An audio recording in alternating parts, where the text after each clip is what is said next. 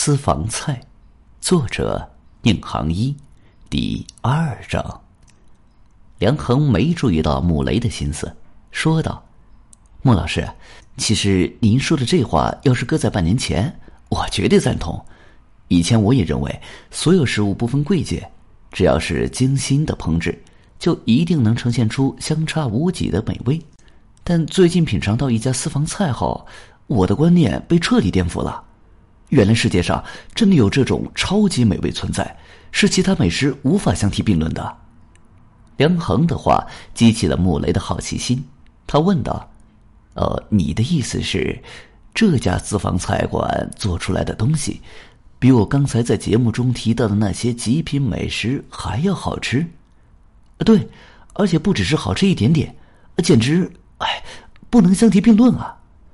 穆雷眯起眼睛看了他几秒。你说的会不会太夸张了？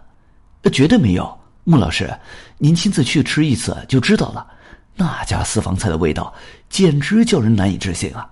我吃过之后，甚至怀疑，哎，地球上怎么可能会有这么好吃的东西存在？穆雷见这男人越说越夸张了，轻轻摆了摆手，说道：“好吧，我去吃吃看。你说的这家私房菜馆在哪里？”就在我们市郎平县的月川古镇里，啊，不是开在街面上的餐馆，而是在一条老街的四合院里，名叫善品居。那里古色古香，淳朴清静。坐在那院子或厢房里吃饭，不像在城里下馆子，倒像是到一个朋友家去做客，感觉亲切而舒服。听起来还真不错。穆雷微微点头，但又感到不解。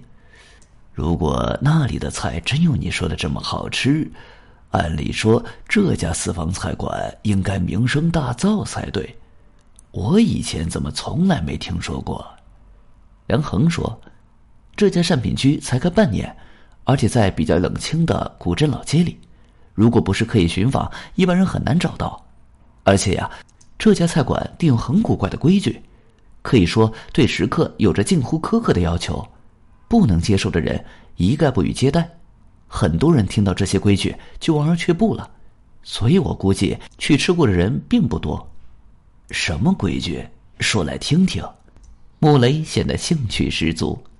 第一，这家私房菜馆每个星期只开周一和周三两天，而且只做一桌，并限制是晚餐，要吃的人需要提前预定。第二嘛，对吃饭的人数也有规定。人少了不行，人太多了也不行，只能在六到八个人之间。第三嘛，那里不兴点菜，菜肴的安排全凭主厨高兴，做什么吃什么，食客不能提出异议。第四嘛，也是最怪异的一点，不管在那里吃到什么菜品，都不能问这些菜的食材来源和烹制过程。穆雷听得呆了。这些规矩简直像是故意拒人于千里之外，不过却更增添了这家私房菜馆的神秘感。他暗暗揣度，能定出这些怪异规矩的厨师，可能是个恃才放旷的怪才。此人做出来的食物，也许真有过人之处。梁恒看出穆雷心动了，说道：“穆老师。”听了我的介绍，您是不是很想去这家私房菜馆亲自品鉴一下？其实我今天就是专门想把这个信息告诉您。您去吃了之后，如果觉得确实不同凡响，以您的影响力，一定能引起大家对这家私房菜馆的关注，让更多的人品尝到那里的极品美味。穆雷笑道：“哈哈，哎呀，您跟这家私房菜馆到底是什么关系呀？这么热衷于将它推荐出去？”梁恒也笑了起来，“您放心，我肯定不是托儿。那家菜馆高傲的很，才不会想出这种辙呢。”我知道，开个玩笑罢了。”穆雷说，“他要想生意好，还用得着听这些规矩吗？”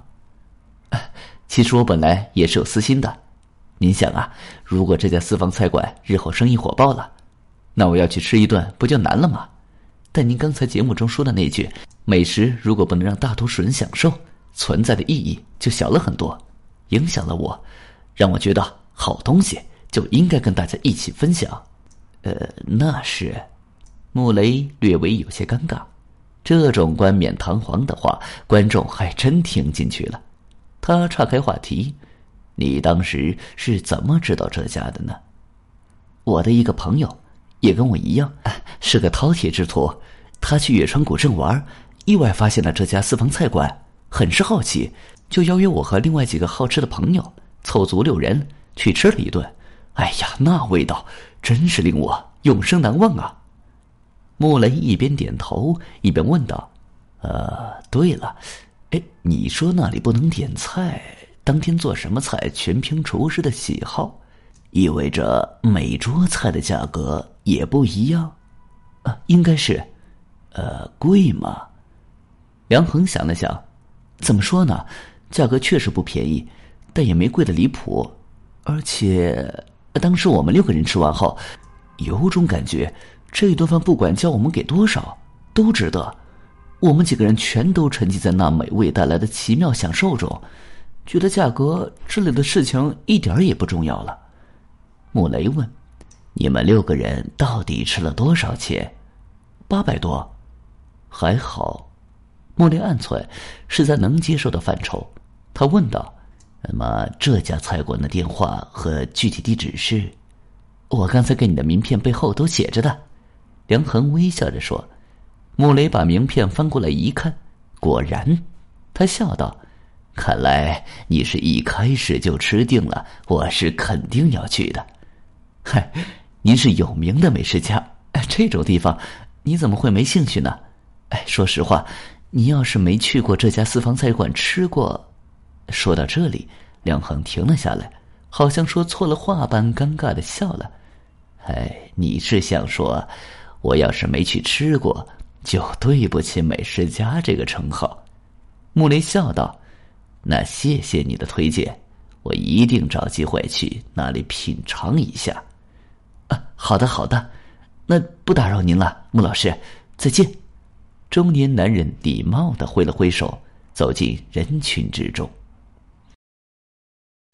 本集已经播讲完毕，感谢您的收听，请您多多点赞评论。如果喜欢，请订阅此专辑，谢谢。